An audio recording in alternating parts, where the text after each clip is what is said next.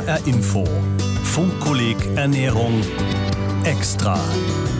Mit Judith Kösters und Gunther Eckert. Und wir stellen uns heute mal gegenseitig vor. Also, Gunther Eckert ist Professor für Ernährungswissenschaft an der Uni Gießen. Sein Lehrstuhl ist der Lehrstuhl für Ernährung in Prävention und Therapie und ganz wichtig, Professor Gunther Eckert ist wissenschaftlicher Beirat des HR Info Funkkollegs Ernährung. Das heißt, er und sein Team haben das Funkkolleg Ernährung vom ersten Konzept an begleitet. Ja, und die Initiation zu dieser Begleitung, die kam von Judith Kösters, die Wissenschaftsredakteurin bei HR Info, die die redaktionelle Leitung des Funkkollegs ähm, innehat und äh, uns praktisch über die ganze Zeit äh, angeleitet hat und auch den Hörer, den Hörern äh, bestens bekannt sein sollte. Und äh, zum Verständnis vielleicht, ich sitze im Funkehaus hier am, am Dornbusch beim HR. Gunther Eckert ist über eine App zugeschaltet aus seinem Homeoffice. Und äh, wir blicken heute zurück äh, zusammen auf die 23 Funkkolleg-Folgen, die Funkkolleg-Themen und was uns da inhaltlich äh, bewegt, wissenschaftlich, journalistisch oder auch persönlich. Und mit dem Persönlichen würde ich gerne anfangen. Ähm, Stichwort Kochen und Essen in Corona-Zeiten. Letzte Woche in Funkolik Sendung 23 ging es ja um das gemeinsame Essen und was das eigentlich für uns persönlich als Individuen und als Gesellschaft bedeutet. Und da ging es auch um das Essen in der Familie. Das hat sich jetzt bei mir persönlich äh, sehr geändert. Wir sind äh, von, also ich habe zwei Kinder, von zwei Mahlzeiten mittags zusammen, samstags und sonntags in der Regel, auf äh, sieben gemeinsame Mittagsmahlzeiten hochgegangen durch Homeoffice und Homeschooling. Das ist manchmal schön, äh, manchmal äh, auch ganz schön anstrengend und auch stressig. Wie ist es bei Ihnen jetzt gewesen in den letzten Wochen? Ja, äh, bei uns hat sich eigentlich gar nicht so viel geändert. Äh, jedenfalls nicht Positiven, muss ich sagen. Also meine Frau äh, ist als Apothekerin ja systemrelevant. Und ich muss sagen, ähm, seitdem die Uni uns ins Homeoffice geschickt hat und jeder äh, die Videokonferenz als äh, Kommunikationstool entdeckt hat und sehr viele Leute jetzt auch Zeit haben zu schreiben, äh, bin ich fast mehr beschäftigt äh, als im Büro im, im übertriebenen Sinn. Aber dennoch versuchen wir natürlich auch ähm, die äh, gemeinsame Zeit gut zu nutzen und das zeigt sich natürlich auch in, in, in, in, gemeinsamen Mahlzeiten, die wir versuchen einzuhalten. Und das ist aber gar nicht so ganz einfach. Äh, bei uns ist kein Homeschooling angesagt, sondern meine Tochter ist praktisch in der, äh, in der Kita mhm. normalerweise, im Kindergarten, äh, den natürlich jetzt auch zu ist. Und da ist natürlich auch, zum Beispiel versuche ich mit ihr tagsüber, wenn, wenn irgendwas zubereitet wird, sie auch einzubinden, sie in die Küche zu holen ähm, und äh, schon mal die Karotte zu schälen und so weiter. Das macht auch Spaß und ich glaube, das ist der wichtige, das nehmen wir auch mit, äh, dass wir das auch mehr noch tun später bei allem Stress. Ich glaube, da muss man sich einfach Zeit nehmen, äh, die Kinder frühzeitig an Ernährung heranzuführen. Das heißt, Sie kochen auch äh, oft zu Hause? Sie äh, sind ja. derjenige, der die und der, der verantwortlich ist für die Mahlzeiten. Was, was, was sind denn so Ihre Standardgerichte, die immer gehen? Ach, was immer geht. Also da muss ich ganz ehrlich sagen, wenn es nach meiner Tochter geht, äh, Würstchen mit Pommes und äh, Spaghetti äh, von einem führenden Hersteller als Fertiggericht. Schmeckt natürlich lecker. Von einem äh, führenden Ernährungswissenschaftler zubereitet. Sind Sie da nicht ein bisschen hin und her gerissen? Absolut, absolut. Ähm, aber ich denke auch, es muss von jedem etwas sein und äh, praktisch alle Bedürfnisse sollten auch gestillt werden und wir versuchen die Bedürfnisse auch zu lenken. Äh, ich weiß von anderen ernährungswissenschaftlichen Haushalten, die streng vegan sind und sich komplett ähm, ja, an, an die Vorgaben der gesunden Ernährung halten. Ähm, ja, wir versuchen das auf jeden Fall oder ich versuche das auch einzuführen. Und ähm, ja, äh, aber wir sind nicht so 100% äh, streng, was das angeht, äh, weil gerade die Kinder natürlich auch äh, Bedürfnisse haben nach Fastfood. Fragen Sie mich nicht, wo das herkommt, äh, dem man auch ab und zu mal nachgeben muss. Und es ist auch in Ordnung. Äh, ich habe ja auch an anderer Stelle im Funkkolleg gesagt, wir sind Omnivore, viel Phrase sozusagen. Und uns schadet das auch nicht, wenn man mal ein fertiges Gericht zubereitet. Das ist eine gute Sache. Da kommen wir vielleicht später nochmal dazu. Äh, das kann Vorteile haben, aber wie es halt immer so ist im Leben, man darf es nicht übertreiben. Darf denn Ihre Tochter sagen, Brokkoli, nee, mag ich nicht, esse ich nicht? Oder äh, kommt dann doch wenigstens ein kleiner Vortrag vom Ernährungswissenschaftler Gunter Eckert? Also, dass sie das sagt, kann man gar nicht verhindern. Äh, ich will ja, wir wollen ja auch keine Angst schüren. Äh, das ich, kriege ich meistens zu hören mit Neuem, was auf den Tisch kommt. So Stichwort, was der Bauer nicht kennt. Also ist ja eine Redensweise, ne? Es soll jetzt niemand diskriminiert werden. Und äh, dann kommt natürlich, aber es ist, äh, ist natürlich mit fünf Jahren, da kann, kann man anfangen, an die Vernunft zu appellieren. Ich glaube, das wird später besser. Und muss man Und, als Fünfjähriger alles probieren, was auf, was auf den Tisch kommt? Äh, ich glaube, die Kinder sind da so unterschiedlich. Wenn man da guckt, da sind solche experimentierfreudigen Kinder dabei und andere, die sind eher skeptisch und äh, eher Richtung Fast Food. Gar nicht mal, weil die das äh, nur vorgesetzt bekommen. Ich kann Ihnen nicht sagen, müssen wir mal einen Ernährungspsychologen äh, wie, wie, die Kollegen aus Göttingen vielleicht nachfragen. Da gibt es bestimmt auch viel Literatur dazu, aber da stecke ich jetzt nicht drin. Aber ich denke mal, äh, also ich sehe es relativ locker und äh, wir, wir, bekommen, wir bekommen auch viele gesunde äh, Sachen in das Kind rein und ähm, versuchen das halt vorzuleben. Ja? Also äh, manchmal sitzen meine Frau und ich äh, vor dem gesündesten Essen und äh, finden es unheimlich schade, dass die Tochter das nicht will und dann kriegt sie halt dann doch ihr, ihr, ihr, ihr Würstchen. Ne? Ja, es ist ja unter, also wir haben das aufgegeben mit dem, die Kinder müssen alles probieren. Wir haben schnell gemerkt, das funktioniert nicht Oft essen die dann aber ihre trockenen Nudeln und wenn wir zum dritten Mal äh, sagen, oh, haben wir aber, ist uns gut gelungen hier, die äh, Auberginen mit Tomaten und besonders der Feta, da ist, ist total gut. Irgendwann sagen sie dann, ach doch, darf ich mal so eine kleine Portion probieren?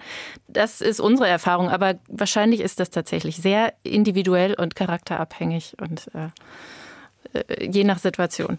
Wichtig ist, denke ich mal, zu sagen, man kann auch nicht viel falsch machen. Also wir waren auch schon ein bisschen verzweifelt zum Teil.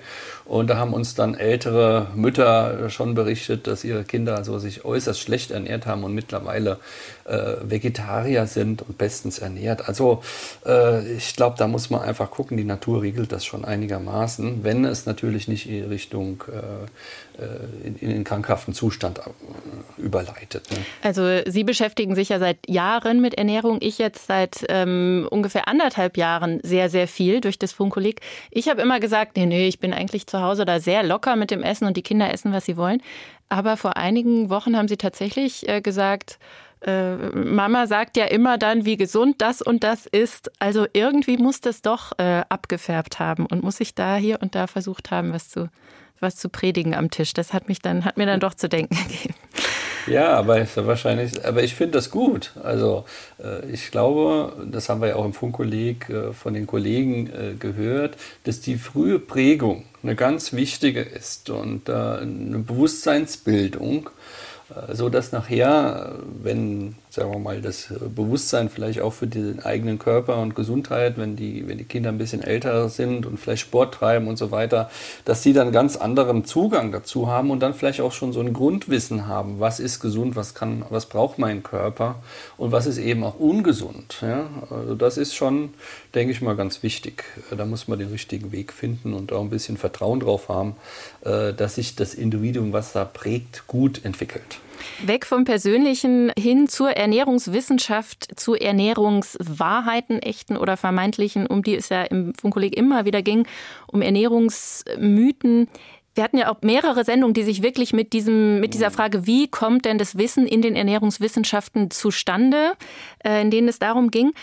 Und ähm, die Kolleginnen haben Sie ja auch als Gesprächspartner interviewt. Ich erinnere mich noch, dass Sie mir zurückgemeldet haben, das war schon interessant, welche Fragen die gestellt haben und was so der Blick war auf Ihr Fach.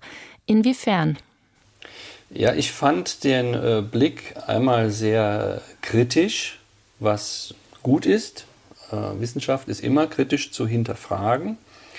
Aber was sehr im Fokus äh, stand, was mich so ein bisschen überrascht hat, äh, ist die, ich will nicht sagen Unterstellung, aber, die, aber eher die Nachfrage, äh, wie letztendlich die Finanzierung äh, Forschungsergebnisse beeinflussen. Und ich habe mir im Nachgang da auch nochmal Gedanken gemacht. Äh, da war zum Beispiel. Also Stichwort die Ernährungsindustrie hat da ihre Finger überall im Spiel und äh, dreht da die Ergebnisse in ihre Richtung. Jetzt platt ja, noch gesagt. Nicht mal, also ich würde noch nicht mal sagen, die Ernährungsindustrie unbedingt. Das sind letztendlich auch kleinere äh, Firmen oder sagen wir mal so Interessensverbände auch, ja, ähm, die versuchen Meinung zu produzieren.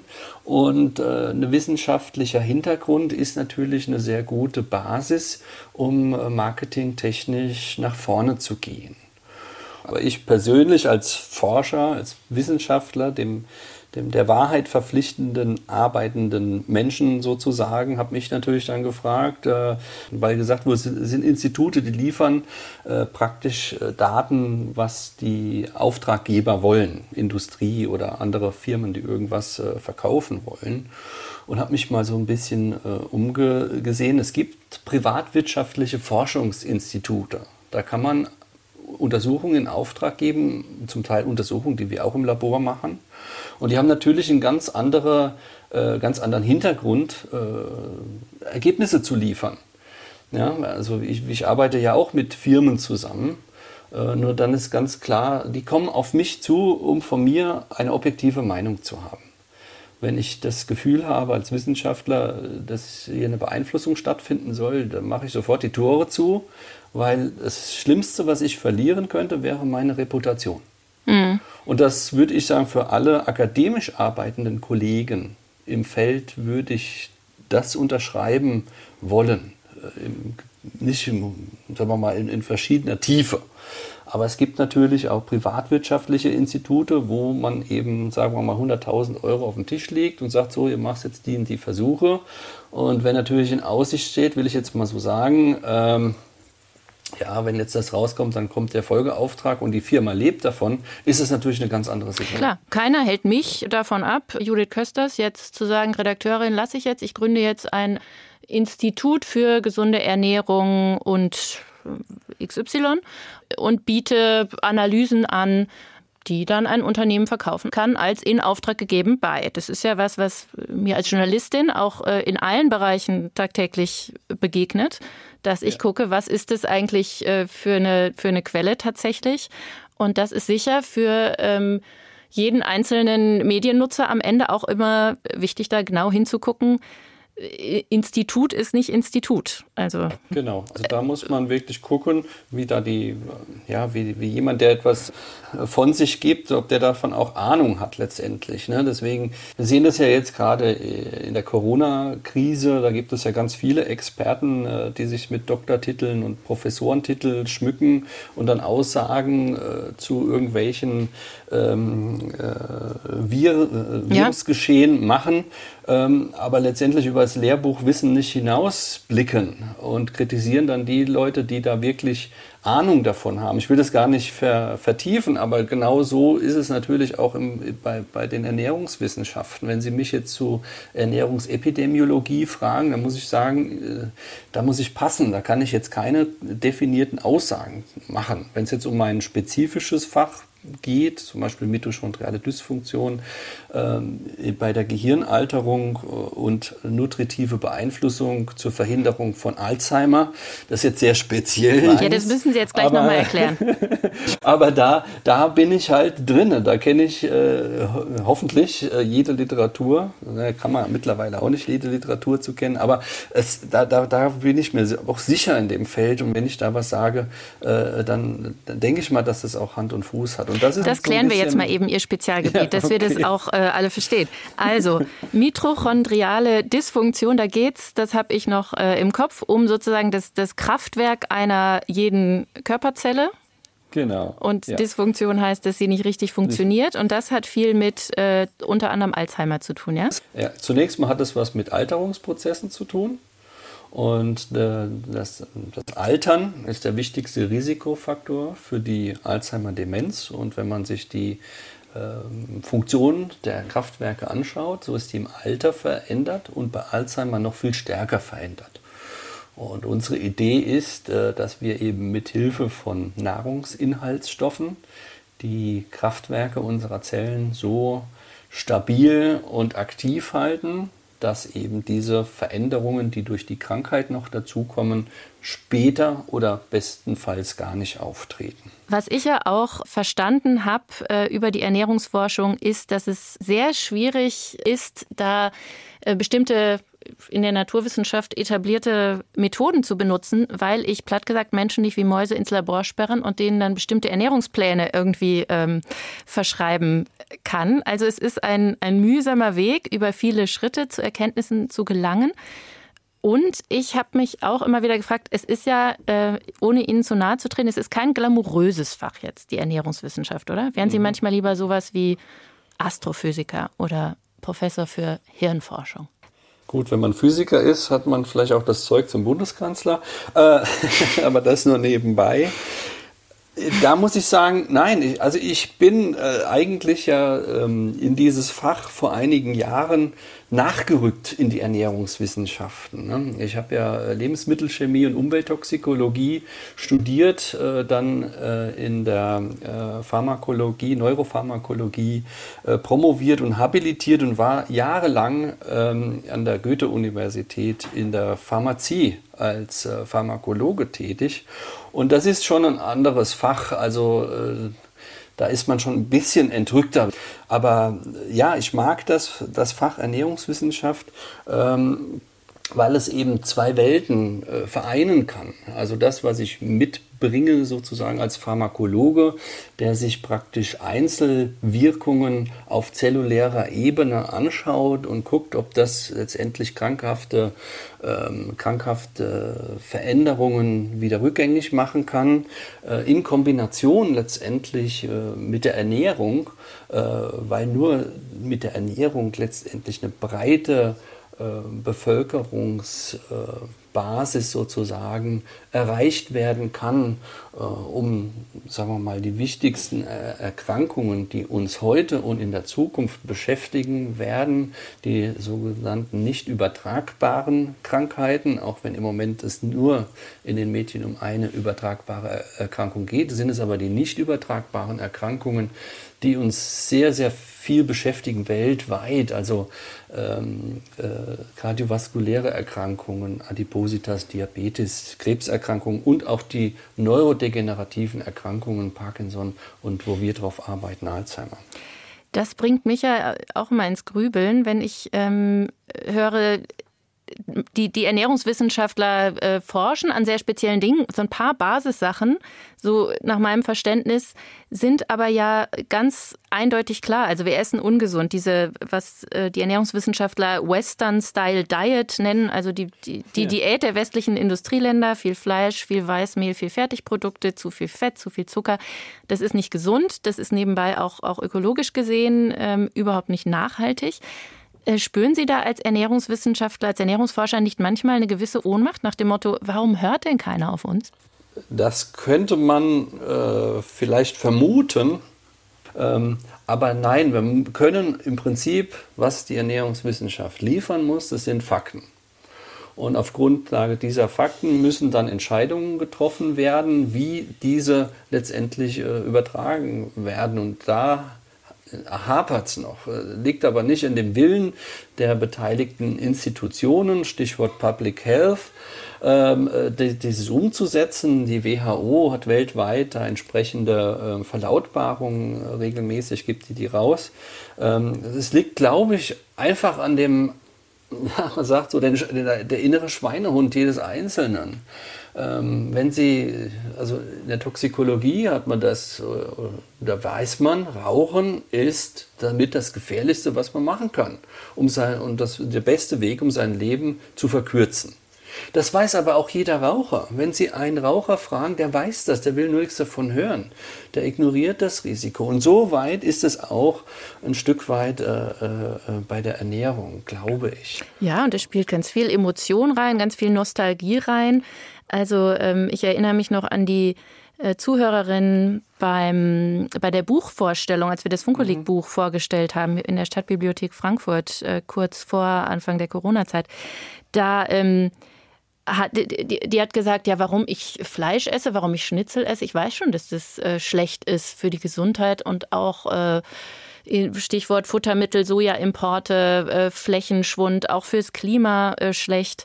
Aber ähm, Schnitzel, das hat meine Oma früher immer so lecker gemacht. Und dann, wenn ich das esse, bin ich gleich gedanklich da bei der Oma und äh, dann ja. fühle ich mich geborgen. Ja, was will man äh, da mit äh, Nährwerttabellen kommen? Das stimmt, aber äh, der Hörerin, und das hatte ich damals, äh, ist mir hinterher erst gekommen, der hätte man viel besser, die hat man viel besser noch ach, bekehren wollen wir ja niemand, aber wir hätten sie viel besser noch ähm, auf den rechten äh, Pfad hinweisen können, indem man gesagt hätte, ja, aber die Großmutter hätte das bestimmt auch kein Schnitzel vom Metzger bekommen äh, oder vom Supermarkt, muss man ja sagen, äh, wo es aus Schlachtbetrieben kommt, wo die äh, Tiere ähm, hochgemästet werden und unter unethischen äh, Bedingungen äh, gehalten werden. Und früher kam das Fleisch einmal die Woche auf den Tisch. Das war der berühmte Sonntagsbraten. Und die reichen Leute, die konnten sich vielleicht häufiger leisten. Ja, und dann in, in, den Wirtschaftswunderjahren auf einmal konnte sich dann jeder das leisten und das hat sich dann so verstetigt. Äh, aber ein Blick zurück auf früher. Ich glaube, das ist gar nicht mal so schlecht, was gerade die äh, Ernährung angeht. Ähm, wenn man sich so den Kochbuchmarkt und so anschaut und wie da Sachen vermarktet werden, Omas beste Rezepte XY, das läuft ja auch gut. Also diese Sehnsucht gibt es ja auch. Absolut. Nach diesem Frühjahr und äh, selber machen sogar, und selber es, kochen. Christen, es, gibt, es gibt sogar die Sehnsucht nach dem ganz Frühjahr. Wenn ich an die Folge über die Paleo-Diät äh, denke, der Paleo-Koch aus Mainz, der uns ja auch Erstaunliches berichtet hat. Ich glaube, das war sogar die erste Folge. Mhm. Ähm, ja, äh, aber da muss man über Menschen, die, die eben äh, versuchen, wie wie unsere Steinzeitvorfahren zu essen. Genau. Am liebsten auch gar keinen strombetriebenen Herd benutzen würden, sondern ja. alles überm Feuer rösten und nur, was man ja. jagen und sammeln kann. ja. ja. Wir haben jetzt ein Thema öfter geschrammt, ähm, die, die, die, Rolle der Lebensmittelindustrie. Ähm, ich weiß, das ist nicht Ihr Primärthema äh, als Ernährungswissenschaftler und das wird äh, natürlich sehr schnell politisch, aber trotzdem möchte ich kurz drüber sprechen. Ich äh, möchte ein Zitat äh, vorlesen aus dem Funkkolleg. Und zwar von Sarah Wiener, Fernsehköchin und EU-Abgeordnete. Die sagt über Lebensmittel in Supermarktregalen, im Prinzip ist immer das Gleiche drin. Mais, Weizen, Soja. Aufgepoppt, eingefärbt, geschreddert, geschnitzelt, bunt verpackt, sodass wir wirklich glauben, wenn wir in den Supermarkt reinkommen, wow, da stehen 80.000 verschiedene Produkte. So ist es aber nicht. Gibt Ihnen das zu denken? Ist da was aus der äh, Balance grundsätzlich? Ja, da ist natürlich was dran, äh, aber wir sind natürlich in einem freien Markt und jeder kann natürlich ähm, Produkte auf den Markt bringen, von denen er meint, dass sie gut sind und vor allen Dingen, ich meine, äh, mit denen er Geld verdienen äh, kann. Ja? Aber und, Geld so, ganz, so mhm. un, un, Unrecht hat, hat sie natürlich nicht. Ja? Also wenn man über die Lebensmittelgruppen guckt und das, sagen wir mal, das braucht dann den kompetenten Verbraucher äh, der, sagen wir mal, aus, es steht ja bei jedem Produkt drauf. Man dreht es rum, liest, liest das Verzeichnis der Zutaten und in absteigender Reihenfolge ist aufgeführt, was drin ist. Und wenn man, ich glaube, alle, die das Funkkolleg zumindest gehört haben, die sind kompetent, nachher mit ihren Lebensmitteln umzugehen. Äh, das muss man auch finden. Also selbst, äh, ich sag mal, in unserem Lebensmittelladen hier, wir haben wir einen kleinen Lebensmittel, wir haben einen großen Lebensmittel und selbst beim großen, der hat Eigenmarken, mittlerweile auch Premium-Eigenmarken. Und da äh, gibt, ist schon das Bemühen da, auch die Menschen zufriedenzustellen, die darauf achten und eben nicht diesen Einheitsbrei, äh, sage ich mal, oder dieses Konglomerat an an günstigsten Rohstoffen, das ist es ja letztendlich, an günstigsten Rohstoffen ähm, schön verpackt und teuer verkauft zu bekommen, sondern schon einen gewissen Blick dann auch dafür zu haben, äh, was darin auch gesund sein kann. Aber auch eine auch sehr klare Botschaft, die ich mitnehme, äh, ernährungstechnisch, ist ja, nichts ist besser und gesünder, als selbst mit frischen Zutaten sich frisch was zu kochen. Ähm, und genau das ist ja das, womit ich als Lebensmittelkonzern am wenigsten verdienen kann, am wenigsten Margen habe. Als, als äh, Lebensmittelunternehmen oder Lebensmittelhersteller bin ich ja daran interessiert, dass da möglichst viele Fertigungsschritte dazwischen sind, wo man ähm, optimieren kann und äh, auch durch Massenproduktion eben was rausholen kann an Margen. Dieses einfach nur Mehl und Äpfel ähm, verkaufen im Laden, ähm, ne? da, ist, steckt am wenigsten drin. Ja, also, aber das hat ja jeder in der Hand. Und es ist ja auch nicht so, äh, dass die, also ist meine persönliche ähm, Wahrnehmung, dass die Lebensmittelindustrie hingegangen ist und hat gesagt, du lieber Verbraucher, du darfst das nicht mehr selber herstellen. Nein, im Gegenteil. Wir müssen doch mal gucken, da wird doch andersrum ein Schuh draus. Also wir haben ja jetzt auch gerade in der Corona-Krise ähm, wieder die Diskussion, die Rolle der Frau. Also bei uns ist es ja so, dass ich zu Hause bin, ja, also kann ich vielleicht auch darüber reden, äh, dass jetzt, äh, was weiß ich, äh, jemand daheim zuständig ist für das Kochen und sagen wir mal, ich sage jetzt mal, die Hausarbeit bestand halt früher zum Großteil darin, Mahlzeiten zuzubereiten. Jetzt ist aber, wenn Sie in die moderne Gesellschaft gucken, jeder geht morgens aus dem Haus, die Kinder sind betreut, die müssen in der äh, Kita oder in der Schule versorgt werden, man versorgt sich in der Kantine, das hatten wir ja alles auch im Funkkolleg. Mhm. Und dann muss es natürlich, wenn man dann äh, Zeit miteinander hat, ist es natürlich schön, wenn es schnell geht. Für das Selbstkochen bleibt wenig Raum, das, das stimmt. Ja. Ich, find, ich fand das interessant, das kam von den, in der ersten der 23 Folgen hat das... Ähm, ein älterer Professor gesagt, Professor Leitzmann hat gesagt, das war schon ja. ganz gut, dass früher aus, aus ernährungswissenschaftlicher Sicht, dass früher die Frauen zu Hause gekocht haben und sich da ja. auskannten und die Expertinnen waren. Und in der letzten Folge habe ich noch im Ohr, sagt was ganz ähnliches Benjamin Bodirski vom äh, Potsdam Institut für Klimafolgenforschung. Ähm, ein ganz junger Wissenschaftler, ja. auch aus, aus, einer anderen Disziplin, ich glaube Nachhaltigkeitsforscher, äh, ähm, der auch sehr vorsichtig formuliert, äh, ja, eigentlich müssten wir da äh, drüber nachdenken, dass wir wieder äh, Kochexperten zu Hause haben ähm, und schlägt dann als Lösung aber vor Teilzeit für alle. Also ähm, dann ist nicht festgelegt, wer das übernimmt, aber mehr Zeit zu Hause müsste schon insgesamt sein. Ne? Ja, ich glaube, da, da das unter, würde ich auch unter, unterstreichen und das auch nicht irgendeine Rolle irgendjemand äh, zu billigen. Aber es wäre schön, äh, meistens gibt es ja auch jemand, der sich ganz gut mit den Finanzen oder sich darum kümmert und dass jemand halt auch das Interesse hat und das Zepter in die Hand nimmt, sozusagen auch ernährungskompetent ist und vielleicht. Aber da gehört natürlich auch ein bisschen die Persönlichkeit dazu, dass man halt äh, ausprobieren will, experimentieren will, sich nicht verführen lässt durch die Fertigprodukte. Ja, also ein Kartoffelbrei, da muss man halt die Kartoffeln schälen und nachher kochen und stampfen. Äh, ja, und ich kann aber auch die Tüte aufreißen und in, in heißes Wasser einrühren. Das ist in einer Minute fertig. Und ähm, sagen wir mal so, natürlich, äh, man kann auch selbst ungesund kochen. Das muss man natürlich auch sagen. Ja?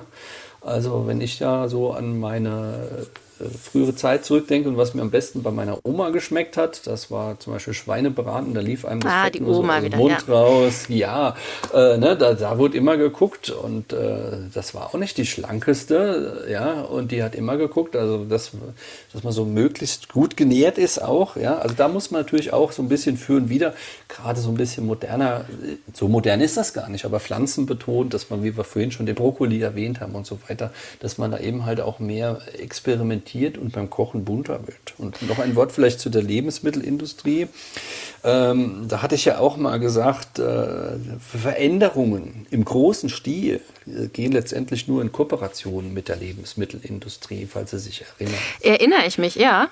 Ja, und äh, das ist eben meine Erfahrung auch von Kongressen. Also auch die Lebensmittelindustrie ist eingebunden, zum Beispiel in Reduktionsstrategien der Bundesregierung, die jetzt nicht von der Bundesregierung erfunden worden sind, sondern die von der äh, World Health äh, Organization, WHO und FAO, ähm, ins Leben gerufen wurden, um praktisch diese nicht übertragbaren Erkrankungen äh, zu reduzieren weltweit. Und genau, also der sitzen. Mhm sind dabei, halt dann praktisch in ihren Fertiggerichten oder in ihren Zubereitungen weniger Zucker und weniger Salz reinzumachen. Ne? Genau, im Rahmen von diesen äh, Reformulierungsstrategien, äh, die es gibt, sitzen, muss man sagen, sozusagen in den Ministerien, im Bundesministerium für Ernährung und Landwirtschaft, ja. deren Experten zusammen mit Wissenschaftlern und mit Konzernvertretern und mhm. die überlegen, wie können wir Lebensmittel gesünder machen. Ähm, in Deutschland ist zum Beispiel das Ziel, auf das man sich jetzt aber freiwillig als Industrie verpflichtet hat. Äh, Frühstücksflocken bis 2025 sollen 20 Prozent weniger Zucker enthalten. Und mhm. auf EU-Ebene gibt es ja eine ganz ähnliche Einbindung der Lobbyisten in so Prozesse. Ähm, aber das ist ja nicht unumstritten. Ich könnte ja, also politisch kann man ja auch anders rangehen und sagen, wir haben ganz klar die ernährungswissenschaftlichen Erkenntnisse. So, mehr als so und so viel Zucker sollte nicht drin sein in Frühstücksflocken. Machen wir ein Gesetz und dann ist es geregelt. Und äh, zwar vielleicht dann auch schon 2022 und nicht erst 2025. Ja, das ist richtig. Das hatten wir ja auch schon äh, diskutiert im Kolleg, wo es dann praktisch um die Ampel geht oder die Zuckersteuer.